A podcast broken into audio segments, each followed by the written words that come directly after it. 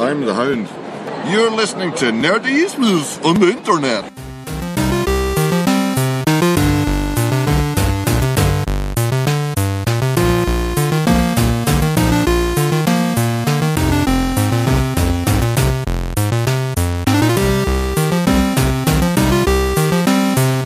Da sind wir wieder mit dem einzig wahren Game of Thrones Podcast. Jetzt auch amtlich.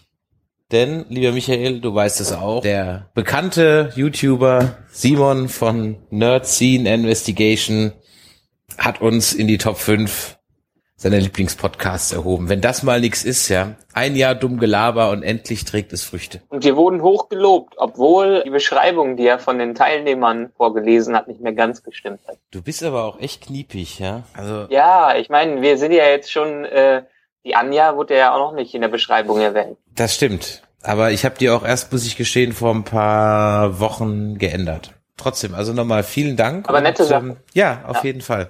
Und äh, vor allem freut es mich auch für die Kollegen von Sie reden. Die sind auf Platz zwei gelandet. Die hatten wir in einer Folge hier auch schon dabei. Und auch an die nochmal herzlichen Glückwunsch und einen schönen Gruß. So, was haben wir heute? Halbzeit ist rum. Ja, jetzt haben wir wieder so eine typische ruhige Episode. ja, okay, ruhig. Trotzdem fand ich, dass eine Menge passiert ist. Es ist auf jeden Fall eine Menge passiert, aber es war im Gegensatz zu den mm, letzten Wochen ist halt nicht so viel Action passiert. Also es hat sich eher in den Szenen, die Story wurde auch nicht so dermaßen vorangetrieben. Das stimmt.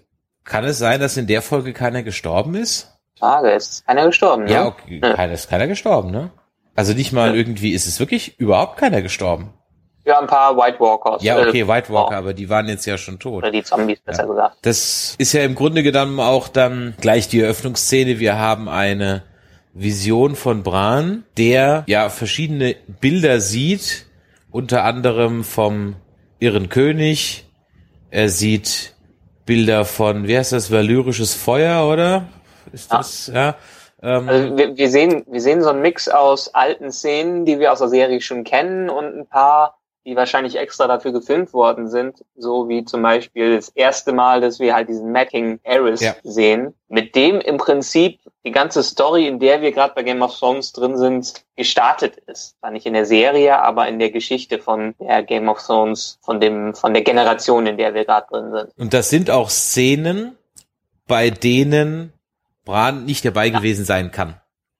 Außer eine, wo er vom Tower fällt, wo ihn Jamie Ja, und runtergeschubst später, hat. wo er vom Night King wieder angefasst wird. Richtig, und später, wo er vom Night King wieder angefasst Das ist. hört sich böse an. Und dann sieht man äh, nochmal Ned Starks Enthauptung, da war er auch nicht dabei. Und während das arme Mädel ihn durch den Wald trägt und vor den White Walkern abzuhauen, werden sie gerettet. Und surprise, surprise, wollen wir es jetzt schon sagen? Ja, komm, hat ja eh jeder die Folge Ja. gesehen. Also surprise, Ja. surprise, Benjen Stark taucht wieder auf.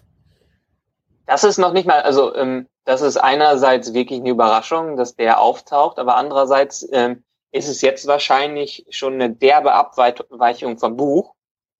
Andererseits, äh, einerseits kommen Elemente aus dem Buch wieder rein, andererseits scheinen die Autoren wirklich komplett abzuweichen vom Buch, weil das ist das Besondere. Also ben, Benjamin Stark ist erst kommt erst anonym wieder und man sieht einfach nur einen Typen, wie er äh, Bran und Mira äh, rettet, ganz verschleiert, wo eigentlich Leute, die so ein bisschen die Serie im Kopf haben, direkt eigentlich an den Augen sehen von dem Schauspieler, wer es ist. Also ich meine, da musste man nicht lange raten oder musstest du lange raten. Es konnte nur einer zu Hilfe kommen. Also es wäre entweder Ah. es wird ein neuer Charakter eingeführt, äh, den wir noch nicht kennen, aber da rechne ich zu dem Zeitpunkt der Serie eigentlich nicht damit. Von daher war mir eigentlich, also da habe ich Aber mir im Prinzip- große Gedanken drüber gemacht. wird mit der Wiederkehr von Benjen ein anderer Charakter aus dem Buch mit eingeführt. Ich weiß nicht, ob du dich an Cold Hands noch erinnerst. Frisch Das ist dieser Kerl, also letztendlich äh, äh, Bran und äh, Hodor und Mira und auch der Bruder von Mira, die sind ja zur Mauer und ähm, der trifft die quasi, der hilft ihr quasi, denen quasi durch die Mauer und bis zu diesem Baum hin. Das ist so eine mysteriöse Figur, die schwarze Hände hat, vermummt ist. Ja, ja, ja, wird nicht der weiß. nicht eingeführt im Buch als, sag jetzt mal, Formwandler, was sie ja nicht sind, also als, wie heißen die denn im Buch, die sich in Tiere und so reinversetzen können? Mein Gott, die haben doch So ja, als Wird der nicht so Ja. eingeführt, dass man immer denkt, das könnte er sein? Oder so einer sein? Nee, Nee, ähm, oder meine ich, verwechsel ich das mit Ja, er wird auf, er, ich glaube, du verwechselst das mit jemand anders. Auf jeden Fall wird er als sehr mystische Figur äh, eingeführt, wo Fans wirklich, ich meine, der wird im, was war das dritte oder vier, äh, vierte, dritte Buch, glaube ich, ist der vorgekommen. Mhm. Und Fan, das dritte Buch ist irgendwann in den 2000ern rausgekommen. Fans haben seitdem spekuliert, dass das Benjamin Stark sein könnte, weil er auch in den Büchern ist. Aber durch irgendein Schlag mich tot, irgendwann gab es so eine Aussage oder eine Not- Notiz von George R. R. Martin an den ähm, Editor von den Büchern, dass Cold Hands definitiv nicht Benjamin Stark ist. Okay. Und ja, da haben sich Leute halt gefragt, wer, wer ist es dann? Und hier in der Serie lösen es direkt auf, weil die Figur, die ganz klar als Anleihe an Cold Hands dran angelehnt ist, entpuppt sich als Benjamin Stark. Mhm. Heißt, entweder hat, ist diese Notiz, die man mal gefunden hat, Fake, entweder hat George R. R. Martin Fans an, den, äh, an der Nase rumgeführt, hat seine Meinung geändert. Wer weiß, wir wissen es nicht, bevor nicht äh, The Winds of Winter äh, rauskommt. Aber das ist, also das ist eine Fan, eine, ein Fan-Favorite im Prinzip, diese Figur von den Büch Bücherlesern. Und viele haben sich gefragt, also weil der viel früher vorkommt, dass die den nicht mehr einführen. Aber es ist jetzt ganz schön, dass sie den einführen und jetzt in Form von Benjamin Stark. Was auch im Umkehrschluss, was, wo wir später noch drauf kommen können, auf weitere Charaktere hinweisen könnte, die dann noch eingeführt werden, die in den Büchern auch vorgekommen sind. Zum Beispiel Lady, äh, wie heißt sie? Stoneheart. Äh, Stoneheart. Ja, viel Raum für Spekulationen. Man kann auch so ein bisschen durch die Vision gehen, die der Bran sieht. Man sieht zum Beispiel auch dann Jamie, wie er den ihren König umbringt. Man sieht nochmal Impressionen von der Red Wedding. Viel White Walker, viele Baumkinder. Man sieht eine, einen Jamie, der auf dem eisernen Thron sitzt, weil Ja, das ist Feuer ja- brennt. Wobei, ob's Jamie ist, das steht hier jetzt in diesem Blog, der uns diese einzelnen Bilder liefert. Aber genau erkennen kann man es ja nicht. Ähm, ja, also es wird wahrscheinlich die Szene direkt nach, äh, nach der Eroberung King's Landing sein, nachdem Mhm. Jamie den äh, König getötet hat, weil Ned Stark hat das damals beschrieben, so dass er Jamie so in dem hohen Raum vorgefunden hat. Ja, dann geht's weiter mit Ja, aber letztendlich Ja. Missionen muss man, äh, äh, Visionen muss man sagen. Es, es scheint ein Mix aus alten Visionen zu sein und auch aus leichten Zukunftsvisionen. Ähm, das kann man noch nicht, noch nicht ganz sagen. Wir haben noch eine Szene, die wir früher auch mal gesehen haben, wie äh, ein Drache über eine Stadt fliegt, was aussieht wie King's Landing. Stimmt. Ja, aber jetzt, das, das sagt im Prinzip, wie es auch in der späteren Szene mit dem Benjen äh, gesagt äh, wird, letztendlich scheint Bran jetzt alle Tore aufgemacht zu haben für seine Vision und zieht sich einfach alles rein, was passiert ist und wahrscheinlich auch passieren wird. Eben. Ja. Open for all. Aber wenn du einmal so auf anständigem Westeros Magic Mushroom bist, dann ziehst du halt auch sowas. Ja. Was eigentlich, eigentlich ist es ja, ist ja, ist es ja scheiße von, äh, äh, von ihm, das zu machen und Mira die ganze Zeit ihn äh, schleppen zu lassen. Weil, was hat er bisher gemacht, außer äh, wirklich sich aus der ganzen Sache rauszuhalten einfach in seinen Visionen zu bleiben, hat er im Prinzip kein, war ja keine Hilfe. Und man weiß ja immer noch nicht, was das nützen soll, was er letztendlich, was er für eine Aufgabe hat als neuer Three-Eyed Raven. Das ist richtig.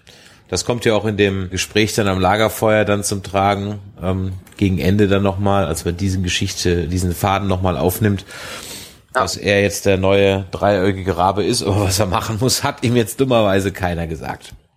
Genau. Vielleicht sagt es ihm Benjen ja selber, weil wir haben ja ähm, auch dann endlich die Story gehört, wie der überlebt hat, beziehungsweise was der die letzten Jahre gemacht hat. Also er wurde im Prinzip bei diesem, bei dieser Wildjagd hinter der Mauer, die er gemacht hat, wurden die angegriffen von White Walkers und er wurde von den Children of the Forest gerettet. Die haben nochmal das gleiche gemacht, was die in der letzten Folge mit dem Knights King gemacht haben, mit dem Menschen, der zu Knights King wurde, haben halt ihm halt dieses Dragon Glass ins Herz äh, äh, reingedrückt und das scheint nicht nur äh, White Walker zu machen, das scheint auch die äh, Transformation zu White Walkern aufzuhalten. Was immer das auch bedeutet. Wahrscheinlich irgendwie noch ein völlig halbgares Skript, wer weiß. Äh, Magic Wischiwaschi. Ja, irgendwie Magic Wischiwaschi. Dann geht's weiter mit Samuel.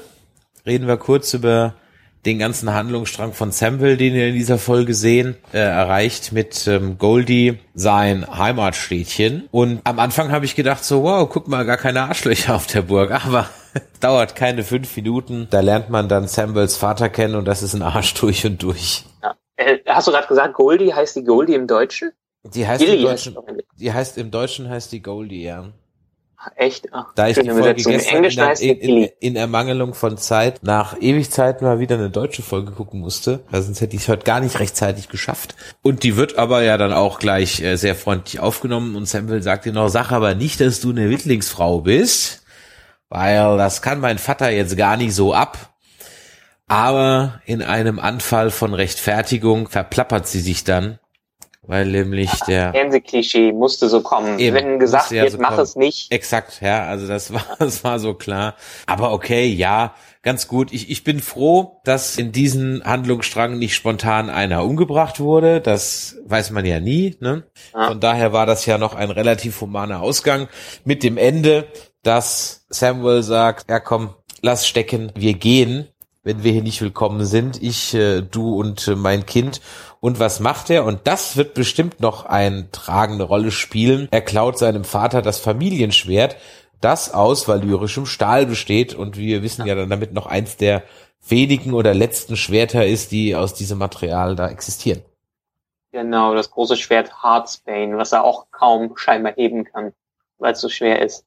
Ja. Gut, aber letztendlich, ich, ich fand die Szene ganz nett. Ich fand auch die Dinner-Szene, der Vater, ich weiß nicht, wie der Schauspieler da heißt, aber das haben sie schon ganz gut gemacht und das hat auch so ein bisschen die Atmosphäre reingebracht, worunter Sam eigentlich früher immer zu leiden hatte, als eigentlich nur belesener Kerl, aber kein Kämpfer. Allerdings wirklich viel hat die dazu nicht gebracht. Wir wussten das alles im Prinzip über den Vater schon, weil das früher mal erzählt hat. Ich fand ich fand es im Prinzip einfach zu, auch wenn es nett war, am Ende zu lang und eine eher sinnlose zwischen äh, ja, ich, ich, also ich fand es jetzt insofern, sie, ich, ich denke mal, das musste sein, weil sie mussten ihm irgendwie das Schwert als, als McGuffin geben. Naja, und, das, ist, ähm, das ist letztendlich und, das, was dabei rauskommt. Genau, und da muss er, genau, er muss halt irgendwie an das Schwert ran.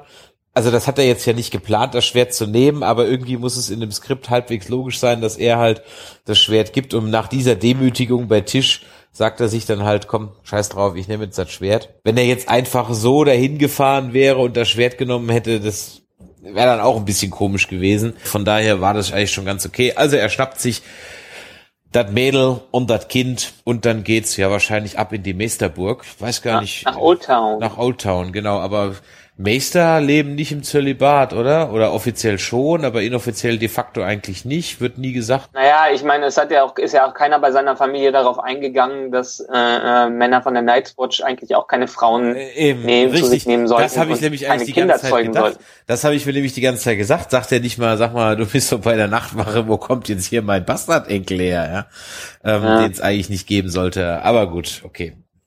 Ja. Es Jetzt. war dann wahrscheinlich nicht relevant dafür. Eben, ja. Und ähm, am Ende des Tages ist es dann auch relativ unwichtig, weil die haben sich ja sowieso verplappert und vielleicht kommt noch mal die seine Mutter, also Samuels Mutter, noch mal irgendwie so als Helping Hand irgendwann mal um die Ecke, wenn er sie braucht, weil die ist ja sowohl auf Enkel als auch auf äh, Goldie als auch auf ihn ja sehr gut zu sprechen und von daher vielleicht passiert da ja noch was mit der. Aber ich denke, hier ging es primär um das Schwert. Ja, genau. Also geht's endlich weiter zu Old Town, endlich ein bisschen ja. mehr zu der Story, was da genau. rauskommen wird. Genau. Obwohl ich nicht glaube, dass wir diese Staffel noch so viel mehr davon sehen werden. Ich könnte mir vorstellen, wir sehen noch seine Ankunft und wie es dann losgeht mit den Studien und das war's. Denke ich mal. Ja. Sowas im das, das Kuriose hier ist einfach, äh, in den letzten Folgen haben wir es gesehen, Littlefinger, der ist von einer Folge zur anderen mal schnell, hat die Orte gewechselt, als wäre der schnellste Mann in Westeros. Ja. Ähm, aber Sam braucht einfach ewig für die ganze Reise. Ja, ja, ja, das stimmt. Aber das hatte ich ja in einer der letzten Folgen schon gesagt, das habe ich jetzt für mich abgehakt, mir darüber ja. äh, Gedanken zu machen, weil das passt alles hinten und vorne nicht. Die Wege, die da wann, wie, wo zurückgelegt werden. Also von daher, es ist wie es ist, äh, es ist wie es ist und ähm, ja. Ja, als nächstes haben wir, äh, geht's weiter in King's Landing wo wir auch einen großen Teil dieser Folge äh, verbringen, dass Tommen endlich äh, Marjorie sehen kann, wie man sieht, dass er immer noch so ein bisschen immer mehr unter die Fittiche des High Sparrow gerät. Das stimmt. Wenn ich noch mal kurz einhaken darf, während wir gesprochen haben, lasse ich ja die Folge laufen und die sitzen immer noch beim Dinnertisch. Also es ist definitiv eine sehr lange Szene. Ja, das ist jetzt, äh, keine Ahnung, zehn Minuten oder so ja. hat's ja mindestens eingenommen. Zurück aber nach King's Landing, der Sparrow und der junge König unterhalten sich und wie es von dem kleinen rückgratlosen, völlig unerfahrenen König nicht anders zu erwarten war, lässt er sich alt einlullen? Oder geht er ein doch kluges Bündnis ein, um den Frieden zu wahren? Also ich glaube, er lässt sich einlullen, vor allen Dingen vom äh, High Sparrow. Und äh, wahrscheinlich den letzten Schlag gibt's ihn, gibt ihm in der nächsten Szene so ein bisschen Marjorie, nachdem wir sie in den letzten Wochen mal einmal gesehen hat, wie sie versucht hat, Loras ein bisschen wieder aufzupäppeln, hat sie scheinbar ihre Strategie gewechselt. Bekehrt sich jetzt doch scheinbar zu dieser Religion. Jedenfalls gibt sie es so vor. Ich glaub's nicht, dass sie das, äh, das wirklich lebt. Aber sie scheint für sich das als Strategie, die Religion als Strategie Meinung, gefunden zu haben. Also ich habe es ja auch nicht so ganz abgekauft. Wenn du es jetzt eher im Englischen auch nicht ganz abgekauft hast, dann ähm, aber das ist einfach auch von dem Hintergrund, von dem Charakter, der äh, einfach so ist. Eben, ist halt, ähm, ist, ist, halt, ja ist halt eine Opportunistin, ja, die ihr Fähnchen genau. im Wind äh, äh wählt. Erst war Joffrey der tollste und der beste, jetzt ist es halt dann Tommen, also ja. Und äh, wenn es für sie einen halbwegs anständigen Weg gibt, den Walk of Shame zu umgehen und sie dafür ähm, so tut, als ob, dann macht sie das. Ja. ja. Und also. äh, das, das Wichtige ist ja hier auch, ich meine, durch Cerseis Schuld ist die Religion ja wirklich zu einer Macht geworden, wenigstens in King's Landing, im Rest des Königreichs weiß man es ja nicht. Äh, sie hängt ihr Fähnchen äh, ins Wind und sieht einfach, ah, hier ist die richtige Macht und vielleicht kann ich das für mich ein bisschen ausnutzen. Ja. Jedenfalls kann man das rein interpretieren. Das kann man so rein interpretieren und damit kommen sie ja dann dem Plan der Tyrells zuvor, auf das ich mich ja schon ein bisschen gefreut hatte nach der letzten Teilhabe beim Königsrat nämlich dass die mal aufräumen in der Septe. Surprise, surprise, sehr, Kai aus der sehr Kiste. antiklimatisch, äh, äh, ki, ja. äh, anti, äh, äh, keine Ahnung. Ich komme jetzt nicht aufs Wort, egal. Klimax heißt das, glaube ich. Antiklimaxisch. Aber, aber ob das jetzt dann antiklimatisch ist oder antiklimax oder antiklimaxisch, weiß ich nicht. Schreibt's in die Kommentare, ihr Deutschlehrer, die ihr uns zuhört. Obwohl ich ist glaube nicht, dass uns so viele Deutschlehrer zuhören. Weiß ich nicht, keine Ahnung. Hören uns Deutschlehrer? Wenn uns Deutschlehrer hören, dann schreibt's mal drunter. Ja. Na gut, hier wechseln wir jetzt immer in den nächsten Szenen, das haben wir schon genau. besprochen. Jetzt geht's noch mal wieder kurz zu, äh, zu Gilly und Sam, wie die sich dann entscheiden, äh, zusammen abzuhauen.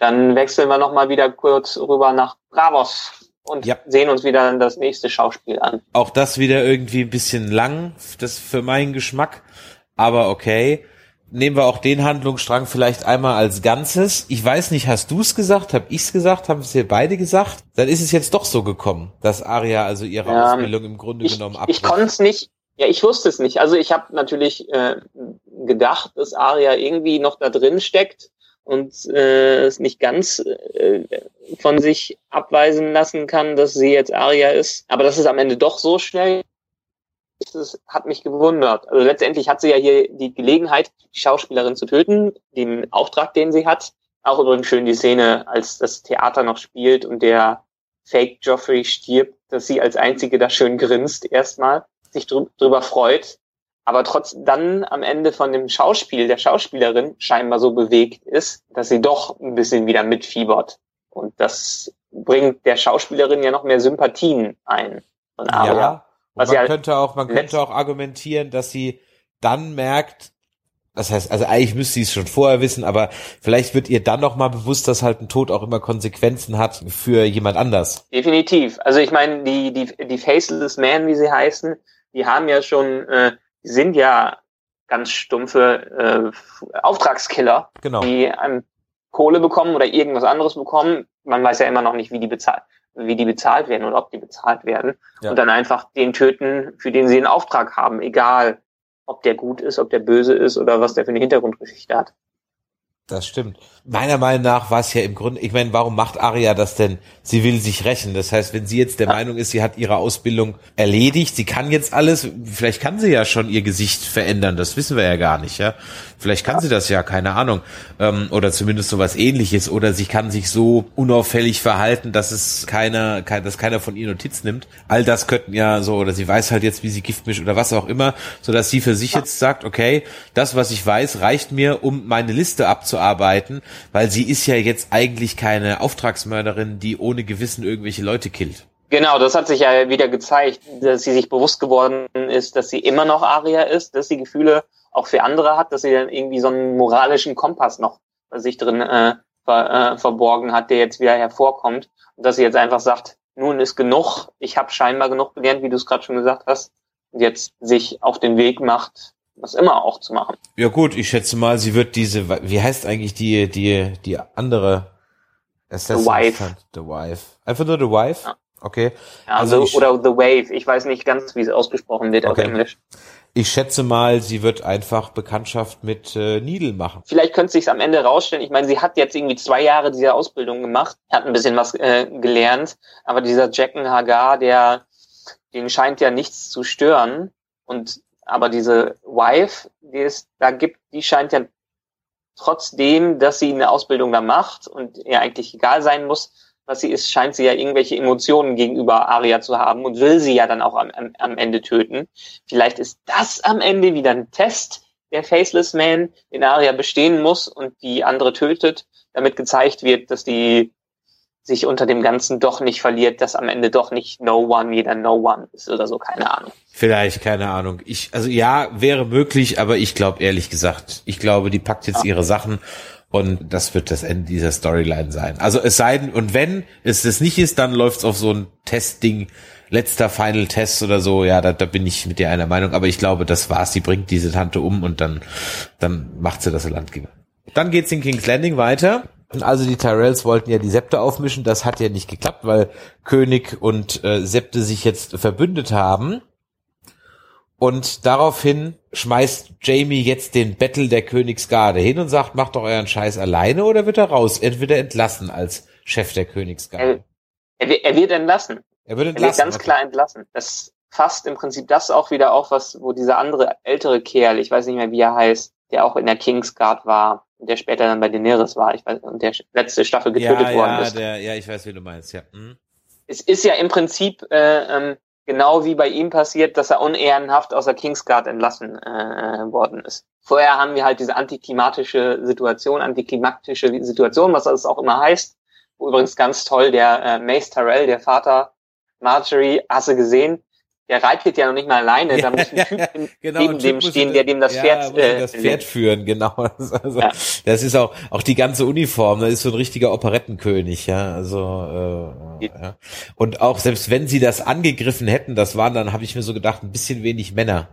Also wenn das Volk, wenn der Spatz es geschafft hätte, das Volk auf seine Seite zu ziehen, dann hätte diese eine Abordnung ähm, von, äh, von Tyrell-Soldaten jetzt auch nicht viel ausrichten können.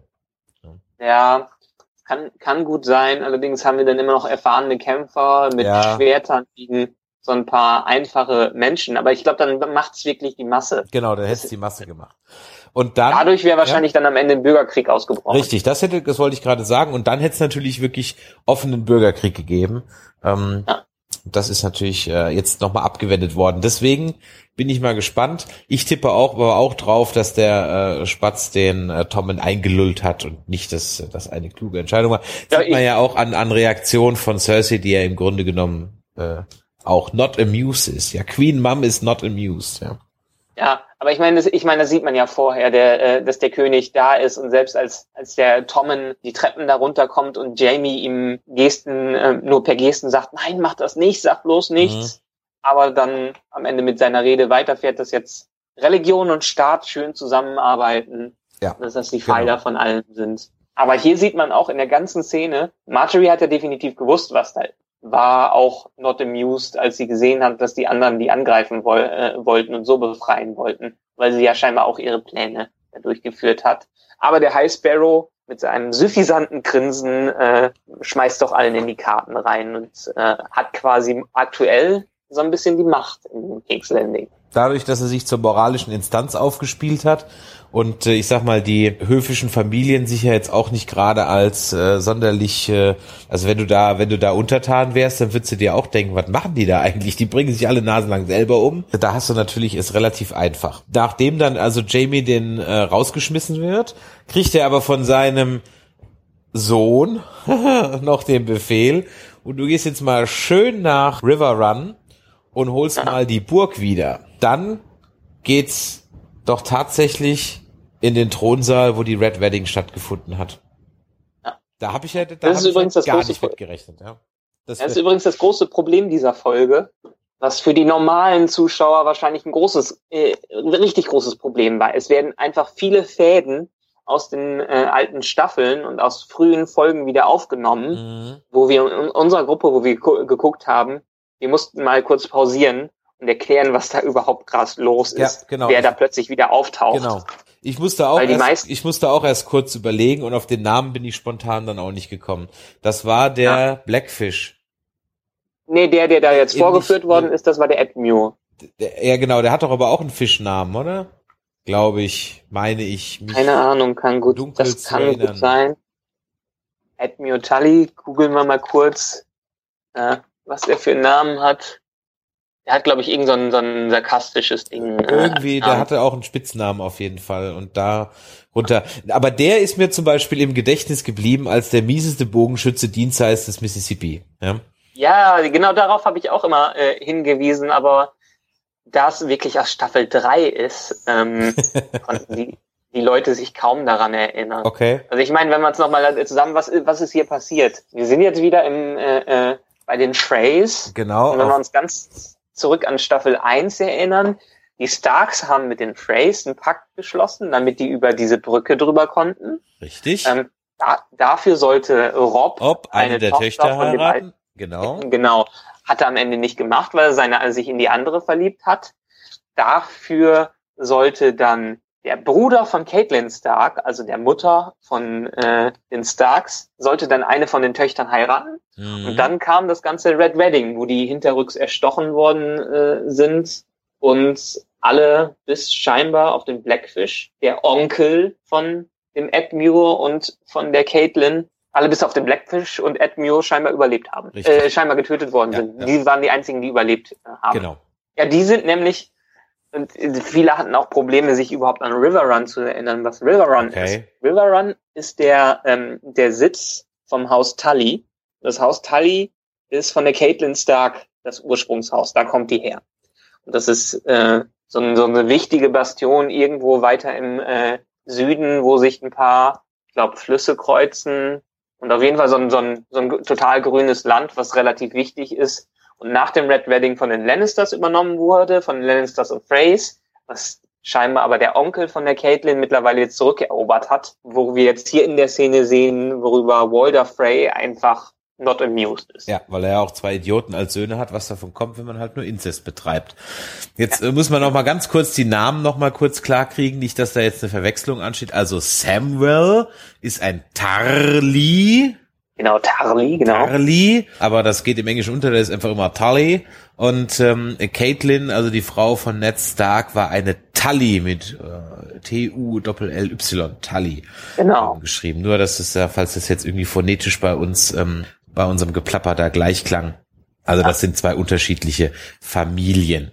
Äh, Also wie gesagt, Jamie wird dann jetzt da abgeordnet und auch äh, Cersei sagt, du musst das jetzt machen. Und das Einzige, was du kannst, weil auch der alte Lannister ja gewollt hat, dass du die Armee der Lannister anführst. Also geh da mal eben nach River Run und äh, erober mal die Burg wieder zurück. Was auch jetzt nicht so doof ist, weil erstmal kann er das ja wirklich gut und zweitens zahlt das wieder auch auf die allgemeine Stärke dann des Hauses Lannister ein. Was äh, letztendlich zeigt, dass alle, bis auf äh, die Leute, die im Norden sind, ja, und natürlich in Essos, dass sich alle plötzlich auf, aufmachen nach River Run, um da wieder drum zu kämpfen. Ja. Und auch, wir hören wieder, sich Familien mit den Starks verbünden. Oder mit dem, oder zumindest hören, es sind wieder Starks da und sie sich von denen abwenden, mit denen sie bisher, naja, ein reines Zweckbündnis, aber nie ein ähm, überzeugendes Bündnis hatten, weil eigentlich sind diese ganzen Familien aus dem Norden, die Ambers und so weiter, ja Stark-Leute. Ich kann mir vorstellen, dass das in, Sta äh, in Folge 9 zu so einem gewissen Crash kommt, wenigstens da im, äh, in den Riverlands. Ja. Ähm, wie wir wissen, Folge 9 ist immer die große, ähm, die große Kampffolge. In den, äh, obwohl ja, ich habe eigentlich gerade schon wieder Schwachsinn äh, erzählt, weil ich äh, den Trailer zu der nächsten Folge gesehen habe. Und wir sind nächste Folge schon in River Run. Das ist jetzt so der Ah. große Clash. Ich hätte jetzt auch den großen Clash nicht auf River Run erwartet. Der große Clash ist für mich entweder Starks plus Verbündete gegen Bolton oder Daenerys gegen Moraine oder vielleicht sogar schon Daenerys landet in Westeros, was eher so mein Favorit ist.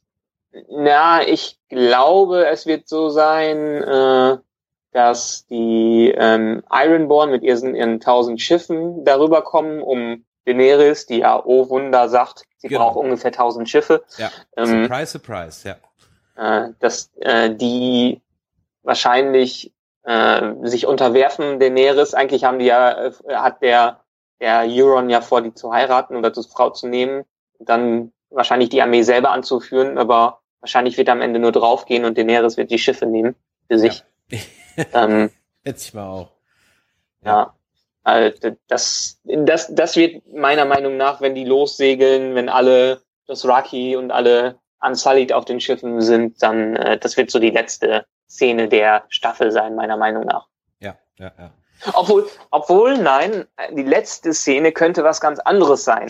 Und das hat nämlich jetzt diese ganze River Run äh, Sache gezeigt, dass alle auf dem Weg nach River Run sind und auch, dass äh, Cold Hands plötzlich da ist. Es hat nämlich alles die Möglichkeiten äh, aufgetan, dass wir plötzlich doch Lady Stoneheart sehen.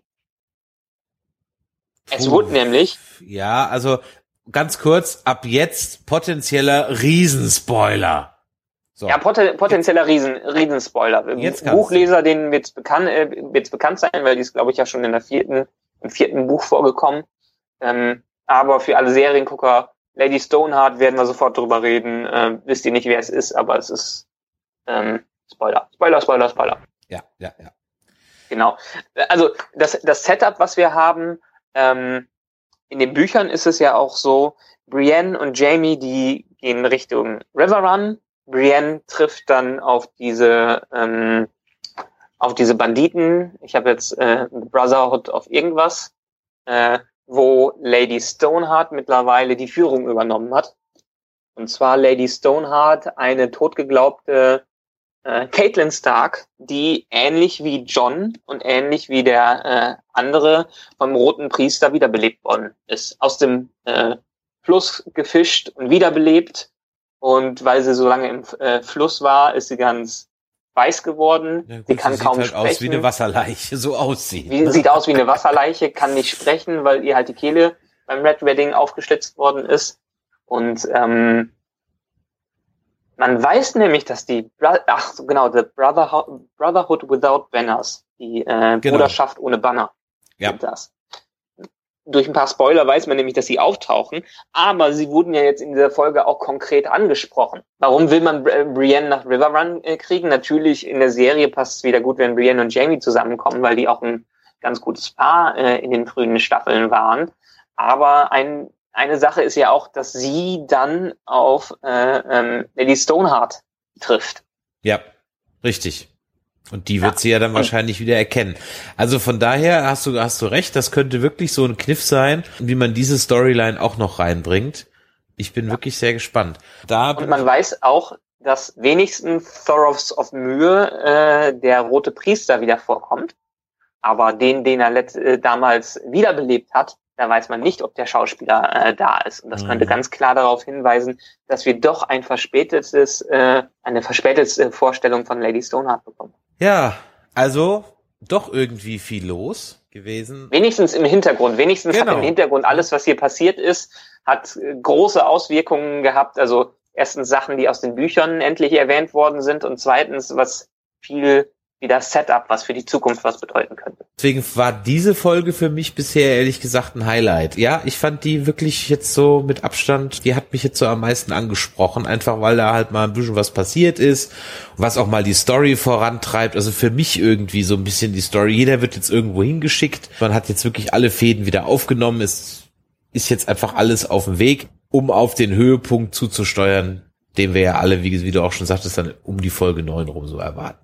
Äh, Du, du bist übrigens sehr lustig. Letztes Mal hast du gesagt, dass äh, Hodor dich nicht so berührt hat, das Ganze, und hast bei den Folgen davor immer gesagt, dass es dir zu langsam geht.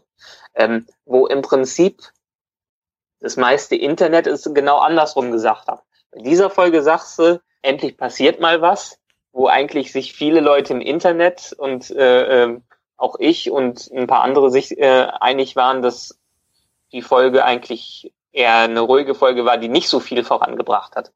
Ja, da könnt ihr mal sehen, wer hier Ahnung hat und wer nicht. Ja, das weil es die Masse im Internet äh, über durch die Gegend blökt, muss es ja noch lange nicht richtig sein. Ich war auch, wenn du dich erinnerst, einer der wenigen, der Episode 7 nicht gut fand. Also von daher, ich habe da manchmal so meinen eigenen Style, was ich gut finde und was nicht.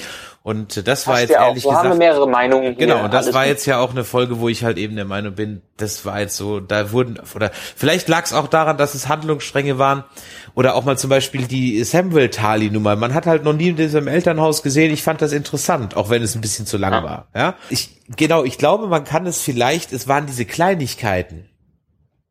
Die ich interessant fand.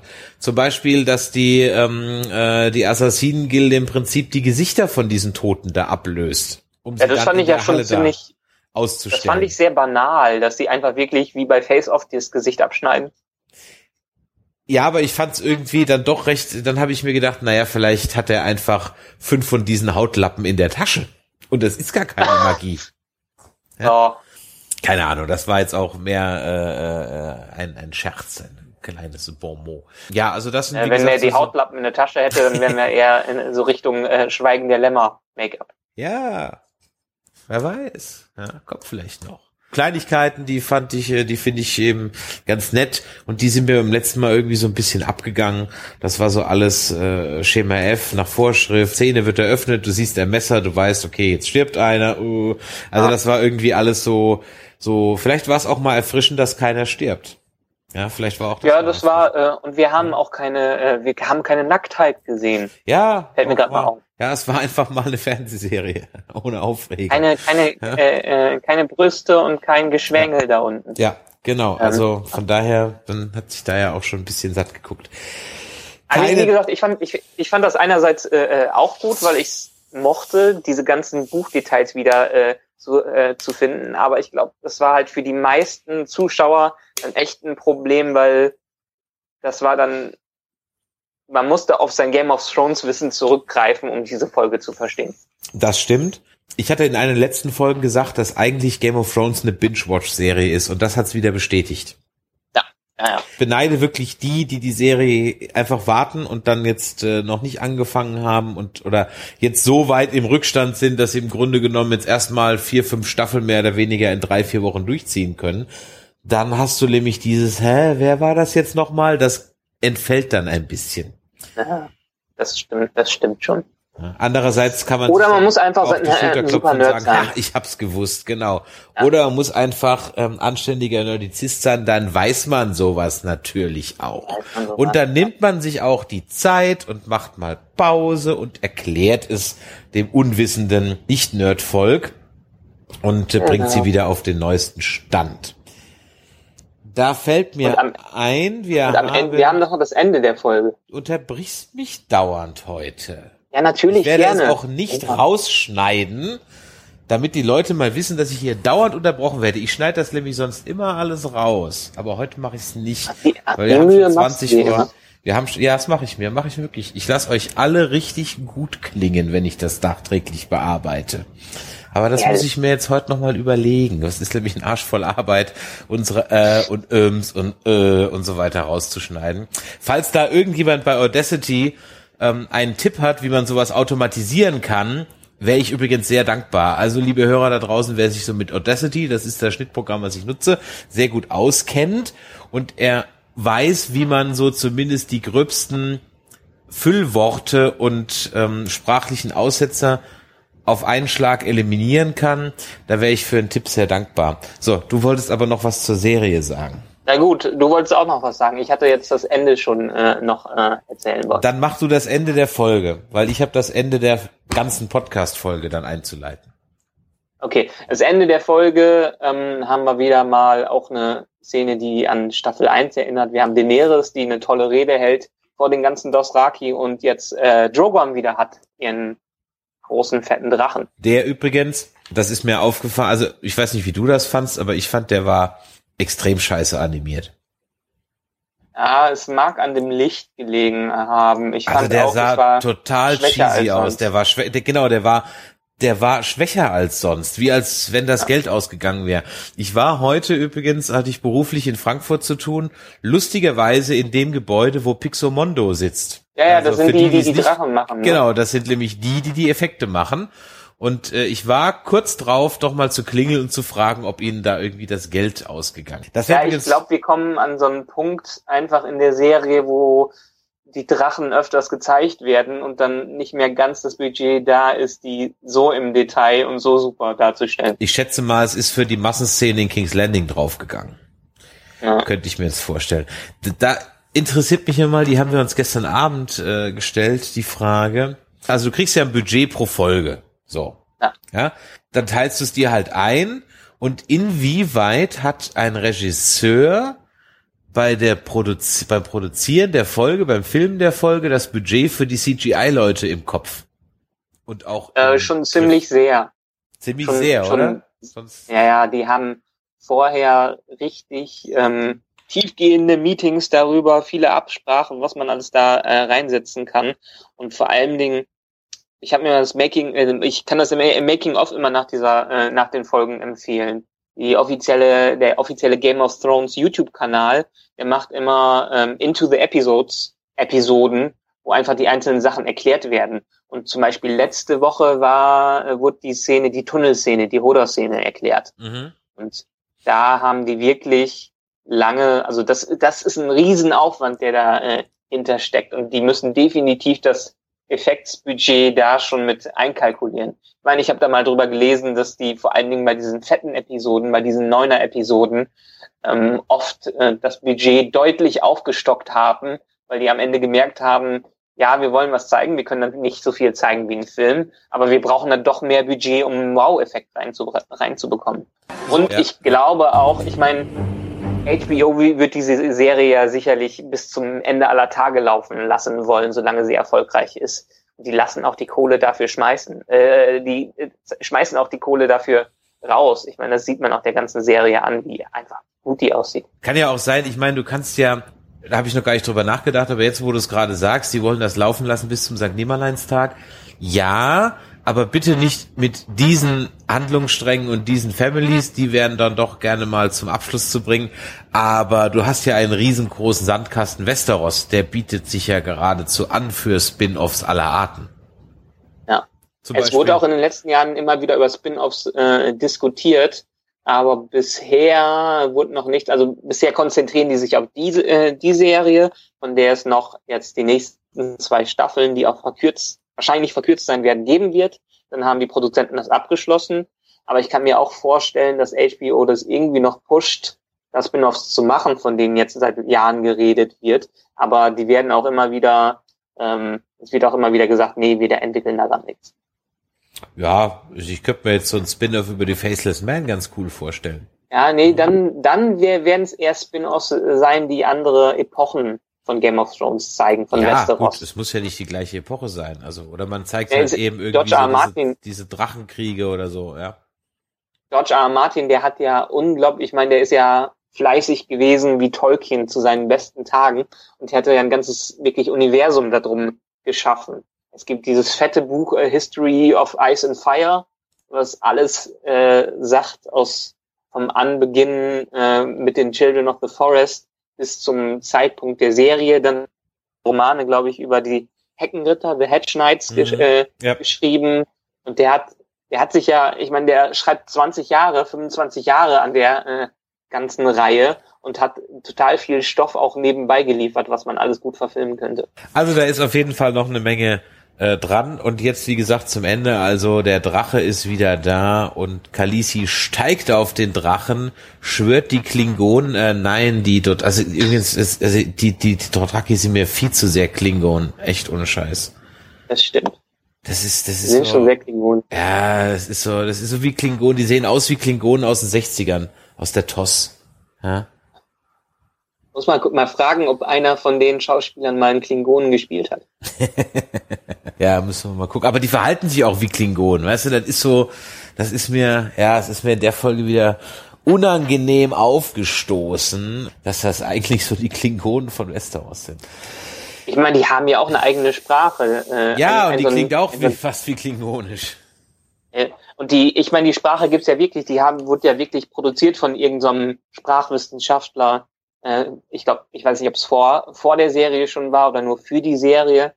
Aber alles, was die da sprechen, auch die Schauspieler, theoretisch ergibt das sogar Sinn und kann übersetzt werden. Obwohl letztens die, äh, die Daenerys-Darstellerin, ich komme jetzt nicht auf den Namen, aber sie hat auf jeden Emilia Fall gesagt, Clarke. dass sie bei Emilia Clark, genau, dass sie bei ein paar Szenen sich total verhaspelt hat und irgendwelche äh, anderen Namen damit reingebracht hat, aber das keiner gemerkt hat, weil das einfach so so, äh, so cool klingt. Ja, weil es halt Unsinn ist.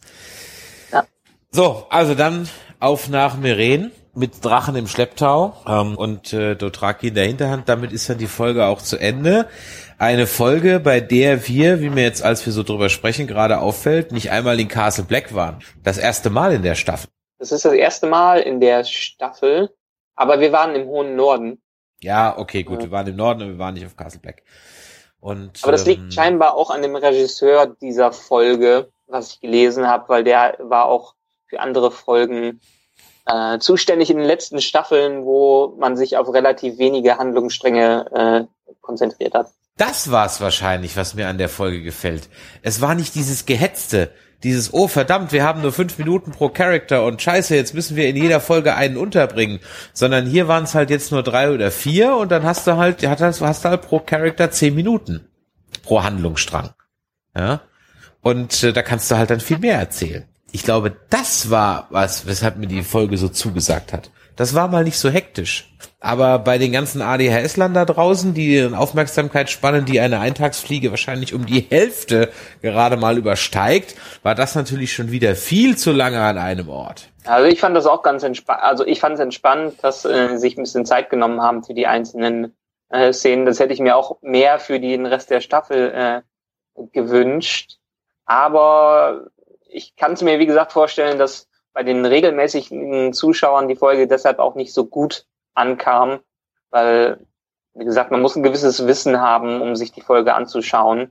Und äh, ansonsten werden nämlich manche Szenen wie bei den Freys recht unverständlich und langatmig. Ja, aber da, darauf würde ich jetzt als Showrunner auch weh, also bei so einer komplexen Serie wie Game of Thrones hätte ich da schon lange keine Rücksicht mehr genommen, weil die Nummer hätte ich entweder in der dritten Staffel spätestens äh, eingeführt oder ich hätte es gelassen.